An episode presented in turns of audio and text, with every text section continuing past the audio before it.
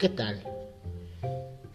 Bienvenidas, bienvenidos, pero sobre todo, bienvenidos a un episodio más de Kashibunken.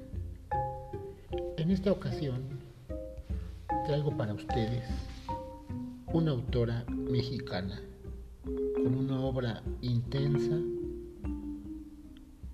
de narrativa breve pero concisa. Hablamos ni más ni menos que de Josefina Vicens, una tabasqueña, una autora elegida para formar parte de una colección literaria. Colección que ha sido promovida por el Fondo de Cultura Económica y se titula 21 para el 21.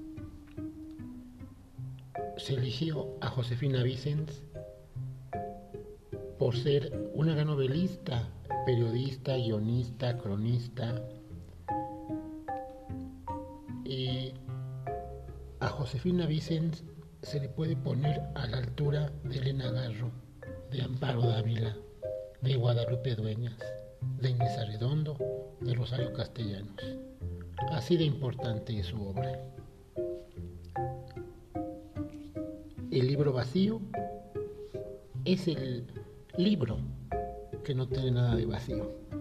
Es un libro que nos muestra eh, enormes eh, proporciones de, de visión campesina.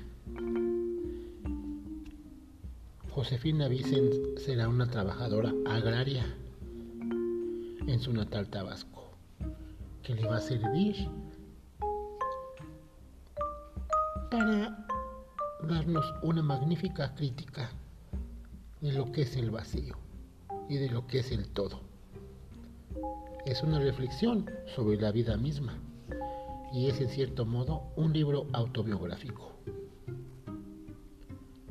A Josefina Vicens se le reconoce con muchos premios entre ellos el premio Juchimán, tuvo el Ariel. Josefina Vicens eh, utilizó varios seudónimos como muchos y muchas de las autoras. Eh, se tituló Diógenes, se autotituló Diógenes García, se autotituló Pepe Faroles, se autotituló La Peque.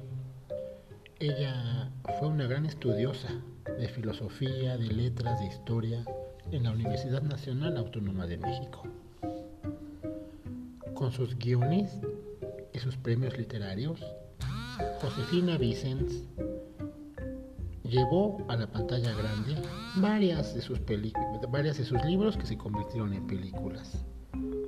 Les hablo ni más ni menos que Renuncia por motivos de salud, Los perros de Dios, Las señoritas Vivanco, una de las más famosas producciones cinematográficas de los años 70.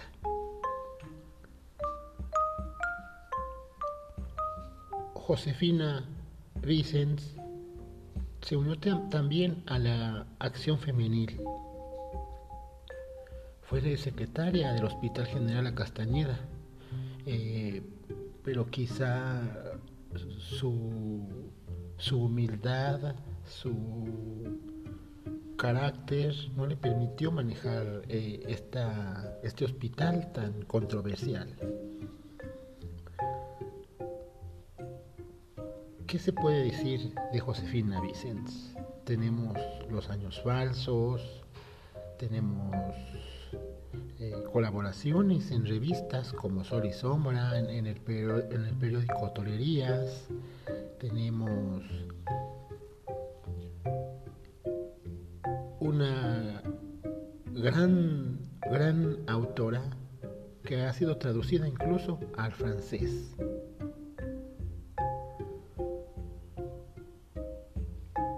Es con el libro vacío que a Josefina Vicens se le sitúa como una lectura indispensable, como una autora indispensable en la narrativa mexicana del siglo XX. Acerquémonos pues a Josefina Vicens.